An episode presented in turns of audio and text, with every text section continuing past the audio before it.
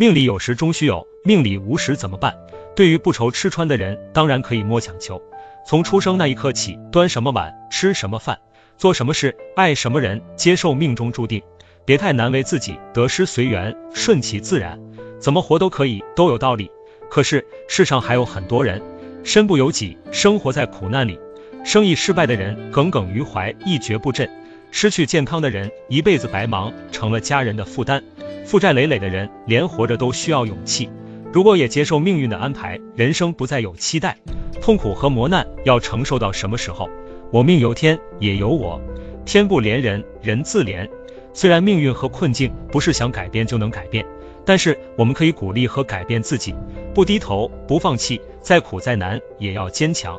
就算是爬，也要挣扎。喷泉之所以美丽，是因为有了压力才能升华自己；瀑布之所以壮观，是因为没有退路，只能奋不顾身。拥抱希望，把无可奈何化作坚定，低谷期砥砺前行。